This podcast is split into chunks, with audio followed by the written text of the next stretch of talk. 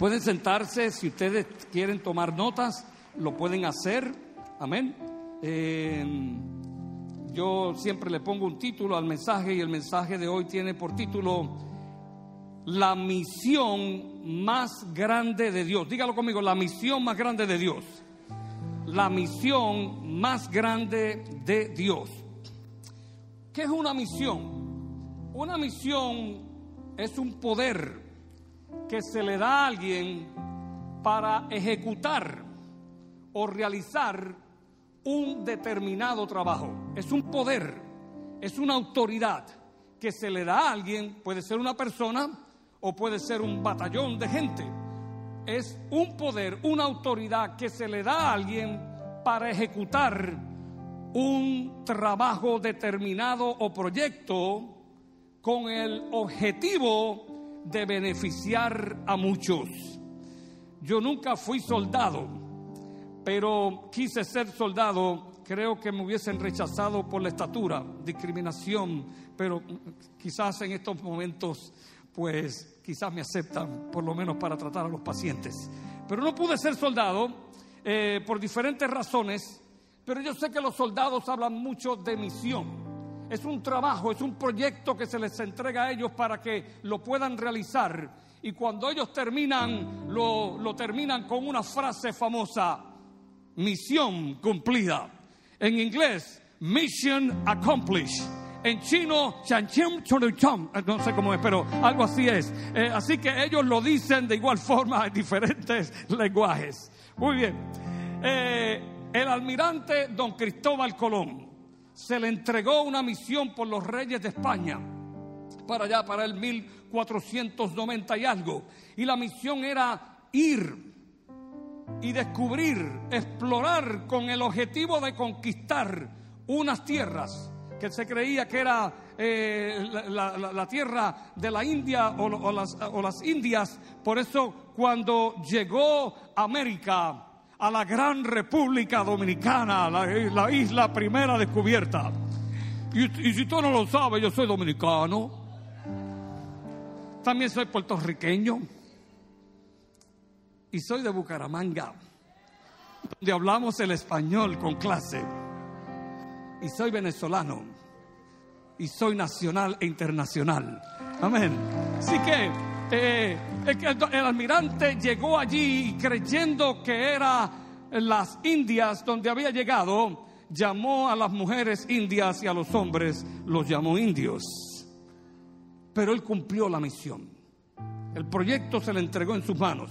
Los astronautas del Apolo 11 se les entregó una misión de ir a la luna y explorar con instrumentos determinados y específicos y tomar el del terreno lunático eh, y, venirlo a estudiar ese terreno, esas piedras, esa arena, etcétera, venirla a estudiar aquí en los laboratorios y así fueron y realizaron esta misión y también la cumplieron. Yo quiero decirte que en alguna medida a ti se te ha entregado una misión y tal vez tú no lo sabes la misión de ser hijo, la misión de ser papá, de ser mamá. No tomes tu misión livianamente. Dios te va a pedir cuentas por la misión que te ha entregado a ti como papá, mamá, hijo, aún como novio, novia. Y aquí enseñamos que un novio es uno que no vio antes de casarse, porque si vio es un sibio. Y les enseñamos a las niñas, no tengas un sibio, tenga un novio que no te vea hasta que llegue el día de la boda. Hay algunos no se pusieron contentos con eso, perdónenme. Perdónenme, no, se me chispoteó ni se me zafó, quise decir la verdad en amor. Eh, para realizar una misión hace falta creer. Escucha, hace, eh, y puedes apuntarlo, hace falta, para tú realizar una misión, hace falta creer en la persona o en la institución que te ordena hacer tal hazaña. Si tú no crees, es difícil poder realizar esa misión con excelencia y, con rectitud. La misión, escucha, la misión envuelve riesgos, diga riesgos, envuelve riesgos, envuelve peligros, envuelve dificultades, pero también la misión va acompañada, va acompañada, diga va acompañada de recompensas y de beneficios para las personas que participan en ella. Pregunto yo, ¿qué misión Dios te ha entregado y por tú no tomar riesgos o por ver las dificultades y las tormentas que se presentan en cada misión, tú te has quedado rezagado o rezagada y te has vuelto atrás y has vuelto a lo que eras antes cuando Dios, escucha, escríbelo, Dios cree más en ti que lo que tú crees en ti mismo. Todo lo que Dios te ha entregado a hacer es porque Él sabe que Él sabe que sabe que sabe que tú puedes realizarlo a pesar de las dificultades. Aquí sí que esto de las misiones ocurre en el mundo natural, ocurre en el mundo científico, ocurre en el mundo militar, ocurre en el mundo político, pero más aún ocurre en la atmósfera espiritual. Porque yo quiero decirte, si tú no lo sabes, que nosotros no somos meramente unos seres humanos, nosotros somos un espíritu con un cuerpo y un alma. Y de verdad somos más espíritu que cuerpo y alma. Lo que pasa es que el espíritu no se ve, pero Dios creó al humano espíritu espíritu, sopló su espíritu en nosotros, nos puso un cuerpo para que nosotros nos pusiéramos relacionar y nos dio un alma para pensar, discernir, razonar y también para relacionarnos emocionalmente los unos con los otros. Pero somos un espíritu y yo quiero decirte que lo que ocurre en el mundo natural es un reflejo pequeño de lo que ocurre en la atmósfera espiritual el mundo espiritual o la atmósfera espiritual es más poderosa, es más verídica, es más real, es más inigualable que la atmósfera o el mundo natural, porque escucha, todo, escucha, todo lo natural va a perecer, pero lo espiritual permanece para siempre. Mm.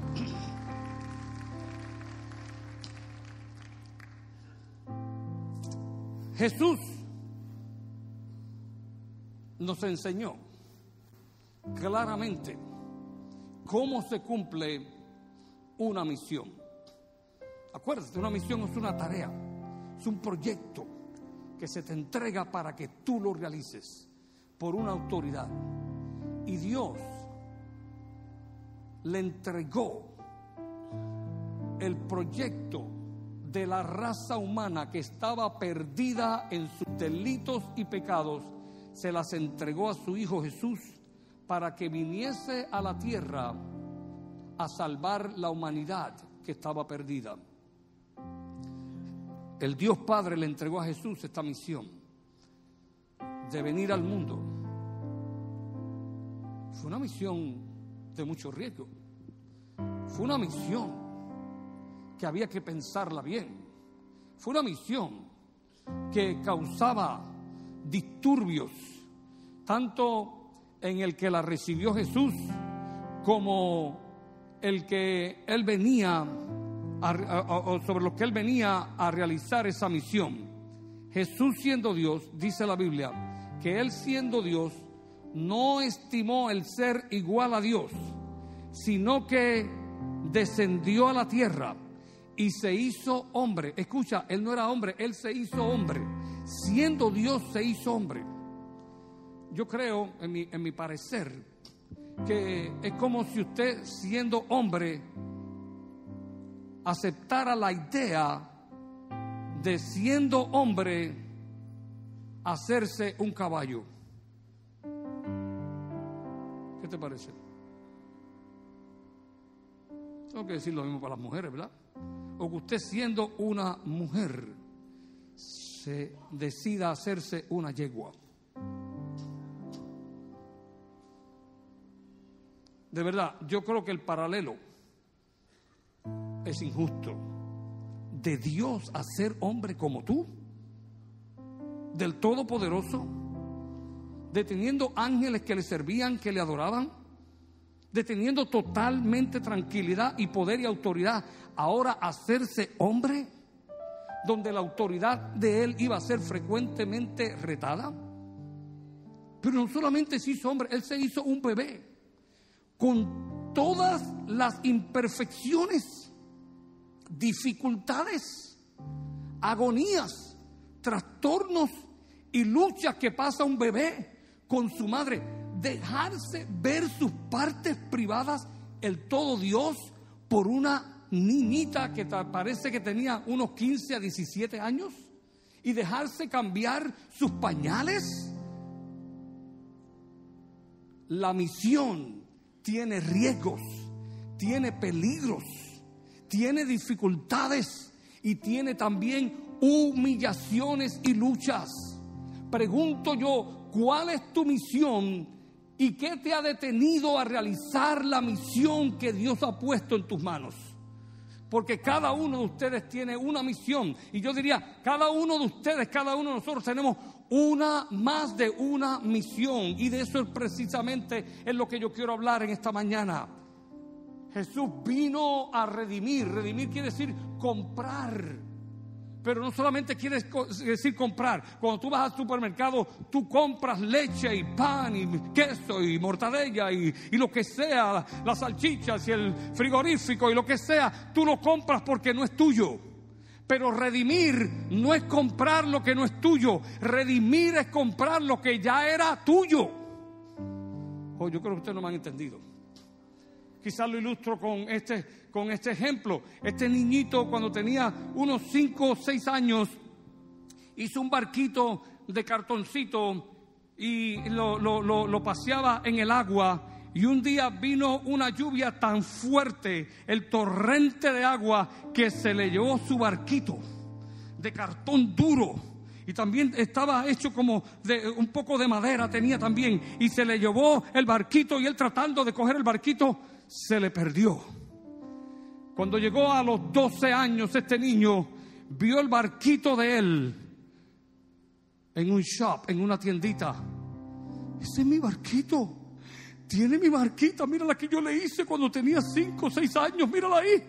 Y yo tengo 12 años, ese es mi barquito. Entró a la tienda y le dijo al Señor, Señor, ese es mi barquito. Usted por favor me lo puede entregar porque es mío. Y el Señor le dijo, el barquito te cuesta 85 dólares. Pero Señor, es que es mío. Yo entiendo lo que tú dices, pero cuesta 85 dólares. Pero es mío, Señor, tenga compasión. 85 dólares. Por más que trató el niño, dijo, pues me iré a trabajar y estuvo varios meses reuniendo su dinero hasta que reunió los 85 dólares. Volvió a la tienda después de varios meses y le dijo, Señor, aquí están los 85 dólares. ¿Puede venderme el barquito? Con mucho gusto. Aquí están los 85 dólares. Tenga, ten tu barquito.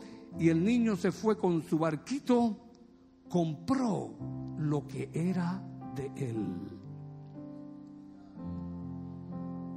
Pero si tú crees que el niño se puso triste, el niño salió brincando con una sonrisa de oreja a oreja, saltando y dándole gracias a Dios y aún al Señor aquel, porque hoy podía tener su barquito, porque no solamente lo había comprado, lo había redimido. Redimir es comprar lo que es ya tuyo. Mire, desde el principio tú fuiste del Señor, desde que estabas en el vientre de tu mamá, tú eras de Dios, y porque te perdiste y yo también, y porque alguien te perdió en la torrente del agua o en las tormentas de la vida, vino Jesús y te compró de nuevo siendo de Él.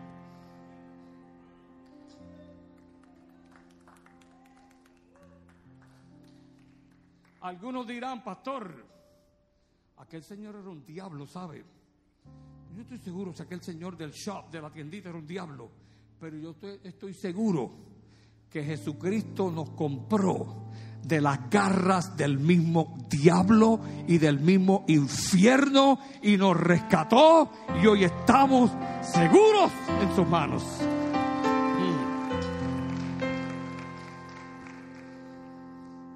Pero Él te rescató con un propósito, con muchos propósitos. Y uno de sus propósitos es que tú cumplas la misión más grande. No es la única, pero es la más grande que Él te ha dado. Por eso el título de este mensaje es la misión más grande de Dios. ¿Te la digo o no te la digo?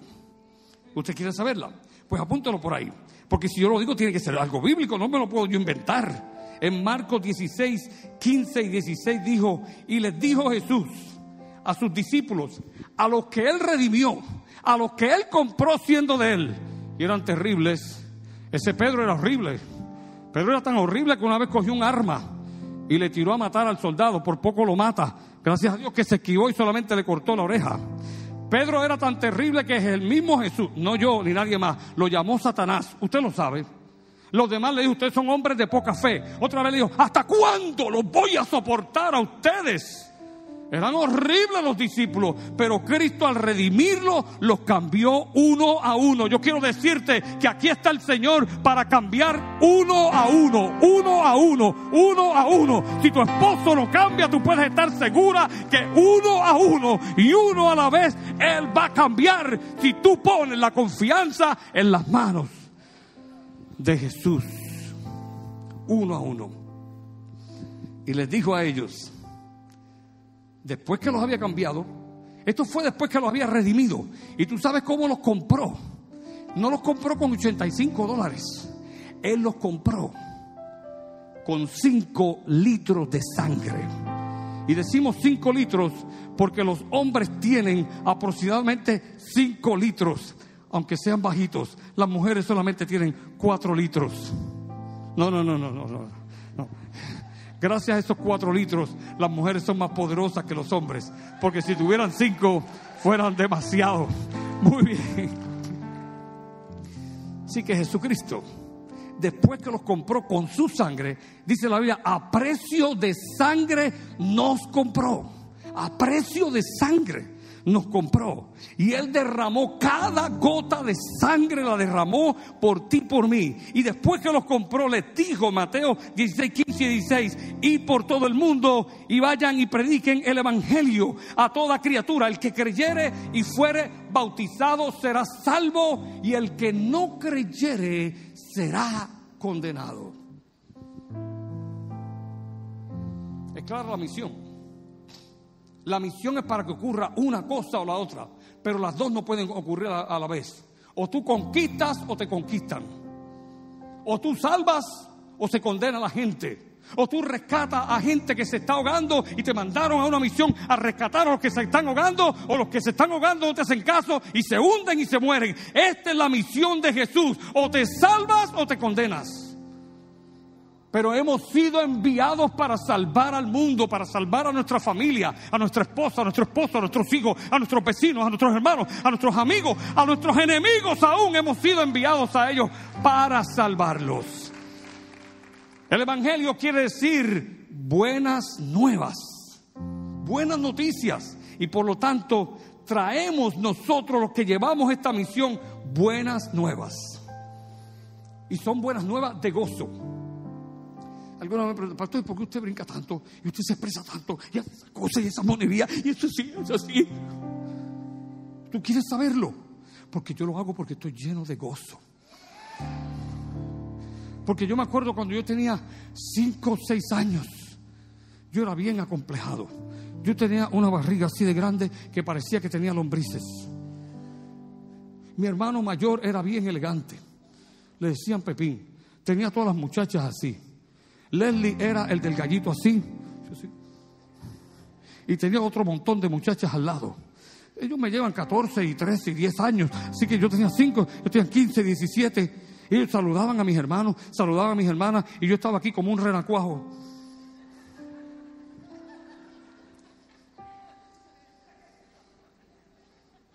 Nadie me daba la mano. El complejo que yo tenía era horrible. Después cuando llegué a la escuela, eh, ¿qué tú vas a hacer, nene? Yo voy a ser doctor. Doctor. Será en sueños. Cuando se lo dije a la esposa del abogado con que trabajaba, tú no vas a llegar a eso. Nadie creyó en mí. Pero gloria a Dios por Jesucristo. Yo me convertí a los 12 años y yo empecé a orar al Señor. Y si tú quieres saber mis notas, mis notas eran el abecedario, A, B, C, D y por ahí sigue. Hasta F tenía en la clase. Pero sabes qué, cuando yo empecé a orar al Señor, el Señor me empezó a dar entendimiento y sabiduría. Y mientras más le servía, más estudiaba. Y mientras más estudiaba, más aprendía. Y yo sé que todo lo pude y lo puedo en Cristo que me fortalece. Porque todo es posible para el que cree.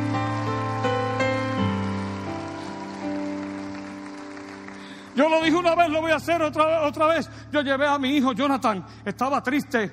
Mi hijo Jonathan eh, había perdido la novia, no a Jennifer, a otra que tenía hace 25 años atrás. Entonces había perdido la novia y yo me fui con él a, esto es verdad, los 25 años es otra historia. Pero de todas formas, eh, me fui con él al juego de los Magic a llevarlo.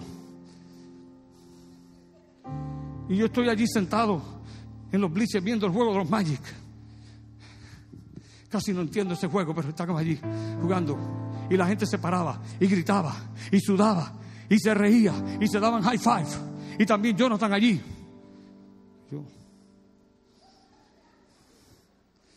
Pero de momento se me metió eso, eso que, que, se, que se le tenían a ellos. Y de momento, yo de momento salgo, todo un pastor, salgo, ¡Go Magic! ¡Go Magic! ¡Go Magic! Yo soy el pastor del pabellón de la victoria.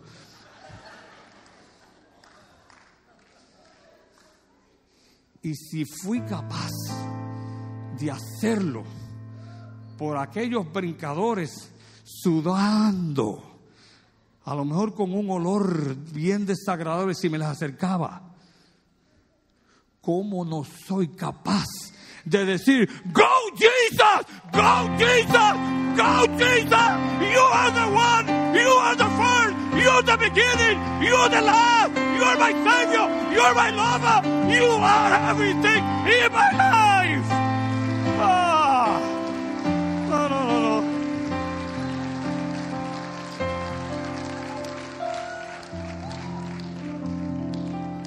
Yo te puedo decir el 100%, 100% de aquellos que jugaban en aquel juego ya no están en el juego. Mi Jesús sigue en el juego. Y cada vez que la tira, mira. Y se mira.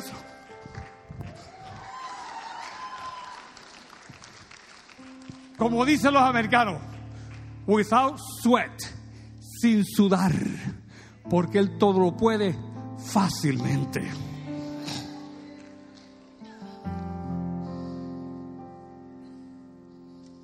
Don Cristóbal Colón fue enviado a esta misión a descubrir y a explorar nuevas tierras.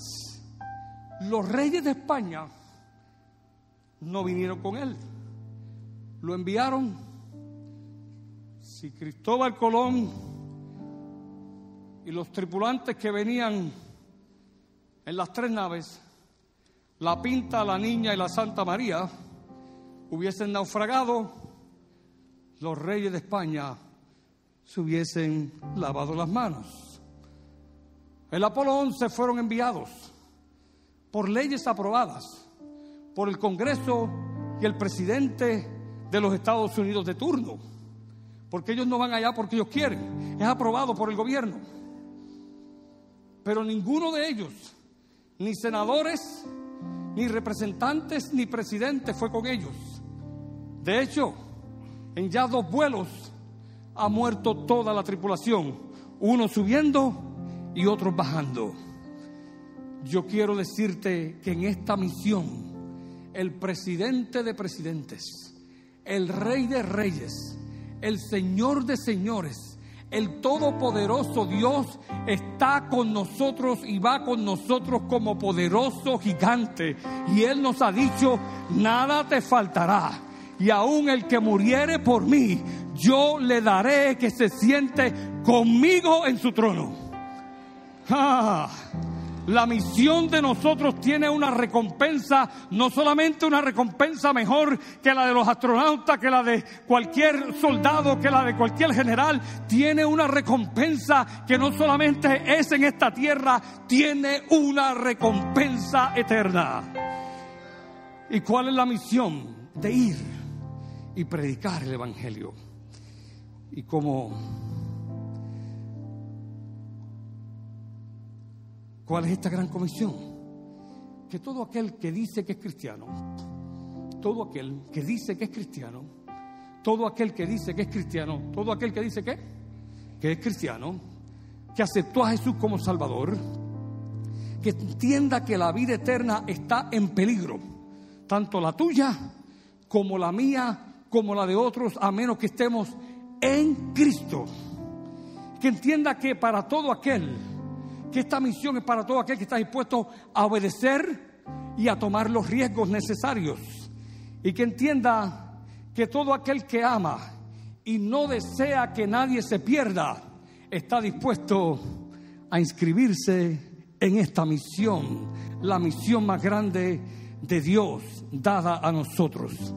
De hecho, la misión de los astronautas, la misión de don Cristóbal, la misión de los soldados se llama misión. Por eso cuando la cumple dicen misión cumplida. Pero la misión de Cristo no se llama una misión, se llama la comisión. Co porque Cristo va con nosotros. El co quiere decir acompañado de Cristo no es una misión que tú y yo estamos solos. El poderoso Dios de los ejércitos va contigo en esa misión y Él está dispuesto a dar el todo por el todo. Él te dijo, no te dejaré ni te desampararé hasta que haya hecho contigo todo lo que te prometí. Esa es la comisión. Pero como yo dijo, dije que Dios es práctico, yo quiero hacer esta gran comisión, bien práctica para ustedes. ¿Qué es práctico? Que es útil. Se puede y se debe y es útil. Y te voy a decir cómo nosotros podemos evangelizar. Esto es para todos los que están aquí. Tú evangelizas con lo que se conoce en los círculos cristianos como el evangelismo relacional el evangelismo servicial. El evangelismo donde tú te acercas a las personas. Eh, vete aquí, Edwin, un momento. Ven, ven acá, Edwin. Que yo te voy a evangelizar.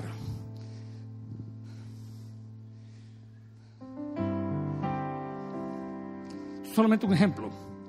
Yo paso por aquí, Edwin trabaja en la fábrica conmigo y yo veo a Edwin de momento hablando malas palabras y diciendo que se va a divorciar y diciendo maldita sea el día que nací y todas esas cosas. ¿Y cómo yo voy a acercarme a Edwin? Deja de estar hablando malo, boca sucia, depravado. No, yo me voy a acercar en una forma relacional, en una forma agradable. Solamente unas muecas ahí, Edwin. Hey, Edwin, ¿cómo estás? Qué bueno verte. ¿Puedo darte un abrazo? ¿Sabe qué, Edwin? Esto es una bendición para mí, ven. El que tú estés aquí, gracias porque me ayudaste. Porque yo soy más cerrado para aprender estas cosas de electricidad. De hecho, los proyectos se me han quemado y tú me has ayudado a ser un buen electricista. No tan te lo agradezco de verdad. Edwin, ¿sabes qué? Tú eres una bendición. Tú eres una bendición. Y estoy aquí para servirte. Mira, las cosas que yo oí que tú tienes con tu esposa, no te preocupes, yo las pasaba peor. Porque yo fui un día medio diablo. Lo que tú estás pasando, yo te entiendo. Y estoy aquí para ayudarte. ¿Oíste? Porque yo sé que las mujeres son terribles. Porque las mujeres quieren que cuando ellas estén hablando, tú les respondas. Y cuando ellas te están respondiendo, quiere que tú les hables. Ellas no entendieron, parece. No entendieron, ¿verdad?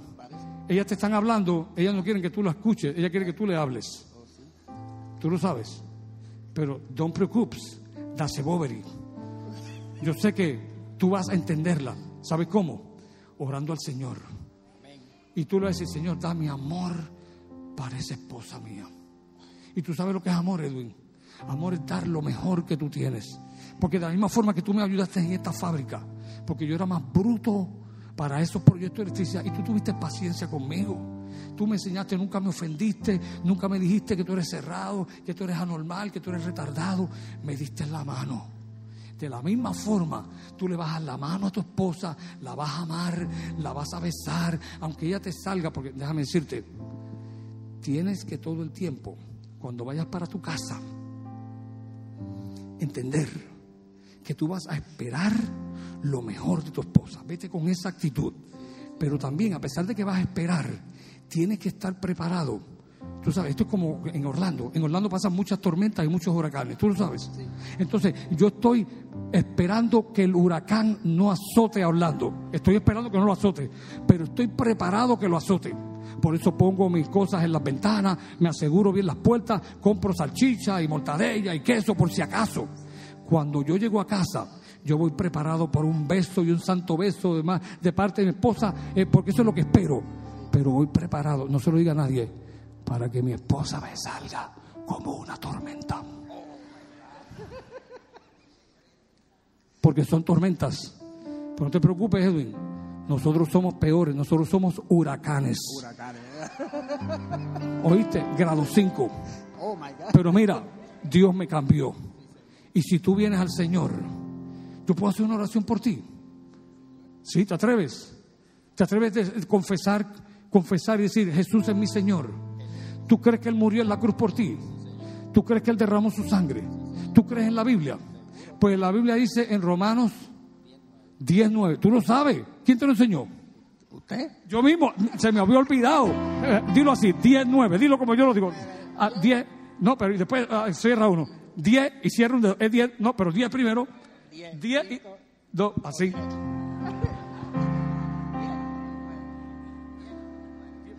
¿En Romanos qué? Eso es como ir a Roma, Romanos 19. Que si tú confiesas con tu boca que Jesús es el Señor, dilo, Jesús es el Señor. Y si tú crees en tu corazón, tócatelo.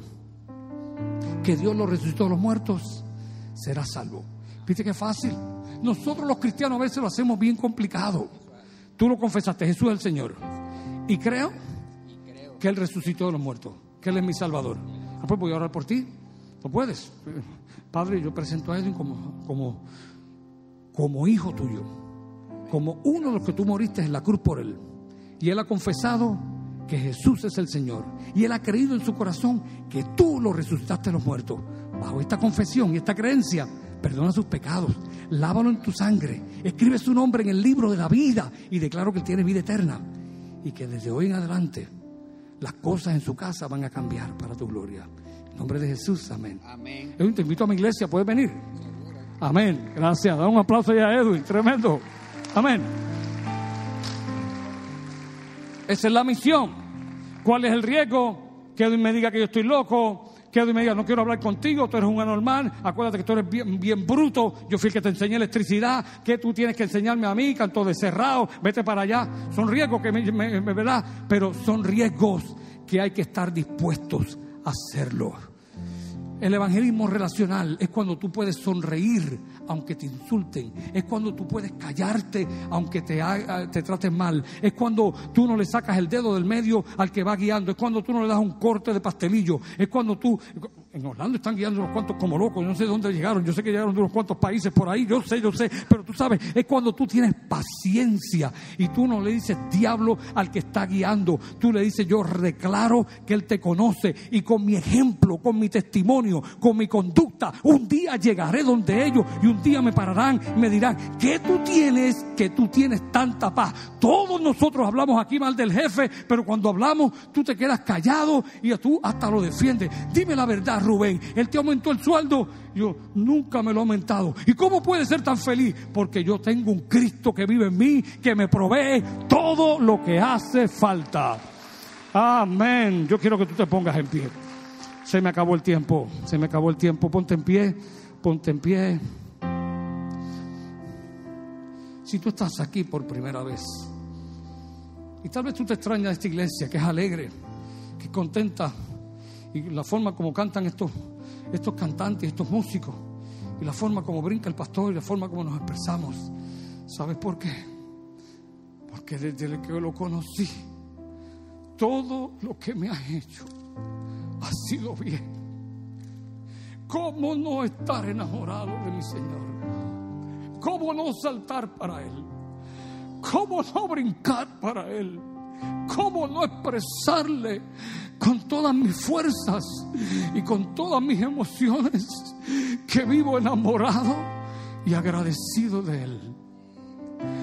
¿Cómo no amarte a ti si tú has sido creado por mi mismo papá?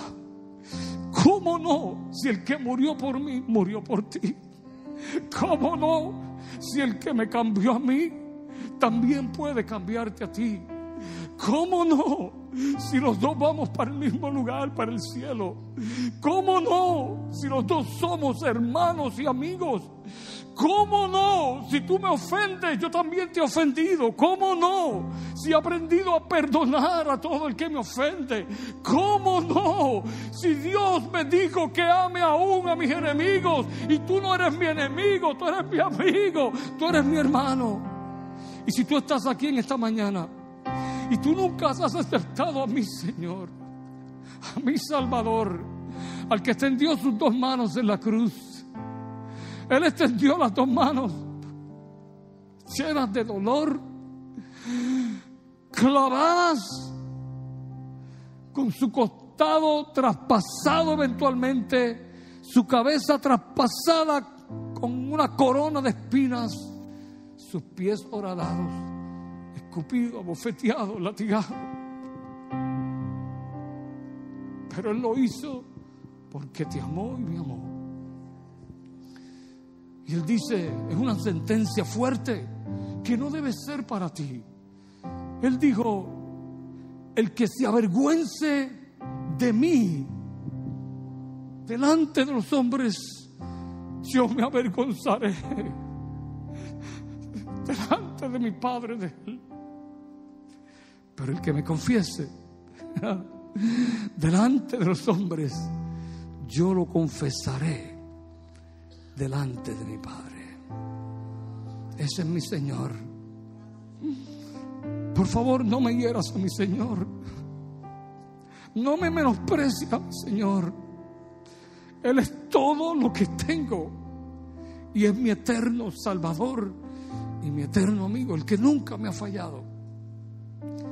El que a veces me hace esperar, pero en cada espera yo crezco como un gigante y se fortalece mi fe. Y por último, él mismo dijo, el reino de los cielos se hace bien fuerte y solamente los valientes lo arrebatan. Alguien ha dicho, este, este mensaje, esta, esta religión, esta iglesia, este Cristo es para los cobardes. Eso es lo que algunos creen. Jesús cree lo contrario. Solamente los valientes entran aquí. Si tú estás aquí, a la cuenta de tres, yo quiero suplicarte. Y yo te lo suplico porque yo quiero que tú entres al reino de Dios, a la bondad de Dios, al amor de Dios, a la cobertura de Dios. Que a la cuenta de tres tú levantes tu mano como señal de que hoy tú te estás reconciliando con el Señor, de que hoy tú aceptas a Cristo como tu Salvador por primera vez, o de que hoy tú quieres un cambio en tu vida. Así que a la cuenta, si me bajan las luces un poquito, porque así yo puedo ver un poquito, las luces me molestan para ver, un poquito bajéme las luces. A la cuenta de tres, tú puedes levantar tu mano valientemente. Una, dos y tres. Levanta tu mano, levanta tu mano. Yo quiero verla, yo quiero verla, yo quiero verla, quiero verla. Yo veo las manos. Yo veo una mano, yo veo dos manos, yo veo dos. ¿Quién más? ¿Quién más? ¿Quién más? Tres, tres, cuatro. ¿Quién más? Cinco, cinco. ¿Quién más? ¿Quién más? ¿Quién más? Cinco manos, cinco manos. Yo, cinco manos, creo que hay una sexta ya. Yo quiero invitarlos a esto, que valientemente se atreven a pasar aquí, vengan aquí. Y tú no has levantado la mano, pero tú quieres pasar hoy como señal de que tú recibes a Jesús. Ven, ven, ven, ven, ven. El maestro está aquí, te llama. Ven, ven, ven. Haz el esfuerzo, haz el esfuerzo, haz el esfuerzo, haz el esfuerzo. Serás bendecido, serás bendecida. Ven, ven, ven. Si el diablo, Satanás, tu mente te está diciendo no pases, no pases, no pases. Diga, mira, Satanás, quítate del medio, quítate del medio, quítate del medio. Pero esta bendición, hoy yo no me la pierdo, yo no me la pierdo por nada del mundo. Yo voy a aceptar al que murió por mí en la cruz, al que entregó su vida, al que entregó sus dos manos, al que fue escupido, macerado, triturado por mí y me salvó y me ofrece vida eterna. Ven, ven, ven, no te quedes ahí, no te quedes ahí, no te quedes ahí. Yo le pedí al Señor 10 personas y yo espero que estas 10 personas estén aquí porque Dios contesta las oraciones de sus hijos. 10 personas, aquí yo tengo 2, 4, 6, 7. ¿Habrá 3 aquí? ¿Habrá 3 aquí más? 3 ustedes que quieran, yo tengo que ir. Yo tengo que cambiar esta área en mi vida. Si el Espíritu Santo te está revelando algo que tú tienes que cambiar, Él es el que puede hacer los cambios en tu vida que tú necesitas. Ya tengo ocho, ocho. Gloria a Dios, ocho. Hay una nueve, una nueve, una diez, una diez, una diez, una diez. Una diez, una diez. Hay un verso en la Biblia que dice, el Maestro Jesús está aquí y te llama. Yo quiero repetirte ese texto aquí. El Maestro Jesús está aquí y te llama. Ven, ven, ven, ven. Ven, ven, que quiero hacer la, la, oración de fe rápidamente. Amén. Yo quiero decirle a cada uno de ustedes gracias, los felicito, los felicito, los felicito, los felicito. Apareció la número 10. ¡Wow! ¡Qué bueno! Y qué contenta se ve ella, qué alegre, qué sonrisa tan bonita. ¡Wow! Contagiosa. Gracias. Amén. Amén. Yo quiero decirle a todos ustedes lo que dice Romanos 10, 9 que si tú confiesas con tu boca que Jesús es el Señor, ¿lo pueden decir? Jesús es el Señor. Jesús es el Señor. Y crees en tu corazón. Toma, tómate tu corazón. Y si crees en tu corazón que Dios lo resucitó de los muertos, serás salvo. ¿Lo creen? ¿Lo creen? Pues bajo esta confesión y bajo esta creencia, ustedes son salvos en el nombre de Jesús y sus pecados son borrados y Él los echa a lo profundo de la mar para nunca más acordarse de ellos. Y dijo alguien, esta me la copié, no se lo digan a nadie, me la copié. Dijo alguien, cuando Satanás te recuerde tu pasado, acuérdale a Satanás su futuro, que es el infierno. El tuyo es el cielo prometido. Digan conmigo bien ligerito, Padre, recibo a Jesús como mi Salvador, como mi Rey y mi Señor. Y confieso que Él murió y resucitó por mí y que su sangre me limpia de todo pecado. Mira, estas dos muchachas tan elegantes, ellas me han pedido, pastor, por favor, que nadie se me quede porque ellas quieren darle un regalito y es menos de cinco minutos, ¿verdad? Y es allí, allí en la parte de atrás, ¿está bien? Pueden acompañarla, ¿sí? Y, venimos rapidito, ¿está bien? Y lo esperamos. Eh, sí, sí. Gracias. Gracias. Amén. Amén. Gracias, hermanos, por estar aquí. Ricky, ¿qué es la otra parte? Estamos aquí, pastor. Super. Iglesia, regalan los cinco minutitos. Hay unos anuncios muy importantes que darle para esta semana, así que pendiente a las pantallas. Everyone can see the undeniable need that exists in our country, Venezuela. It is impossible to see so much hunger and keep going our ways with crossed arms. Knowing that the nutritional deficit affects the development of our children and the construction of a sovereign future. With the help of great volunteering, we have managed to feed millions of needy, being mostly children and people in extreme poverty.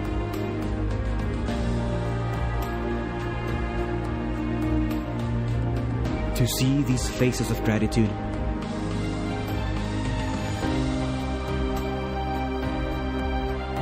motivates us to keep blessing the lives of millions of people that do not only receive a bowl of soup, they receive hope in their hearts.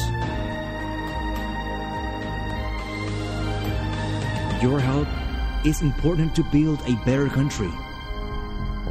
Venezuela needs us. Hola a todos, yo soy Ángela, bienvenidos a Victoria Church.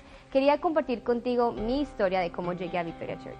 Eh, yo no quería ir a una iglesia hispana porque tenía experiencias malas en el pasado, pero mi abuela le llamó la atención, me invitó y un día la acompañé. Y pues bueno, ya estoy aquí ya siete años, tomé los próximos pasos, aprendí sobre el propósito de Dios en mi vida, conocí más de Victoria Church, de nuestra visión, de dónde queremos ir y por eso te animo a ti a que tomes los próximos pasos hoy después del, después del servicio, donde te estaremos dando un almuerzo gratis y también incluye el libro y también estamos muy felices de anunciar que puedes llevarte Victoria Church a tu casa. Y ya te explico. Estamos estrenando nuestro podcast por Spotify, YouTube, iTunes y muchos más. Para más información visita nuestras redes sociales o puedes ir a la mesa de información a tu salida. Bendiciones, chao. ¿Vieron eso? Queremos que sea grande en nuestro Dios. Eso nosotros, Victoria Church, queremos que crezca. Y si vieron, acabamos de estrenar nuestros podcasts. ¿Qué es un podcast? Tranquilo, si no saben, la mitad de la gente no sabe, pero simplemente entra a iTunes, entra a Spotify y vas a escuchar la prédica de hoy, la prédica del domingo pasado, la del otro pasado, la rara, y vas a escuchar todos los mensajes. Así que te puedes llevar a Victoria Church en tu celular. ¿Cuántos creen que eso es súper cool? Super cool, super cool. Bueno, ¿cuántos nos siguen a través de las redes sociales, a través de Facebook, Instagram? Nos pueden seguir a través de Victoria Church Orlando. Los jueves se está dando súper brutal.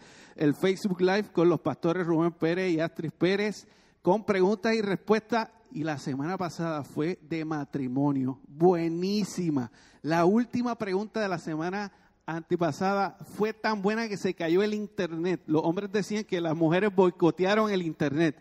No se lo pierdan, está brutal. La pregunta estuvo brutal. Tú sabes la pregunta brutal. Decía, ¿qué hacer si mi esposa no quiere intimar conmigo?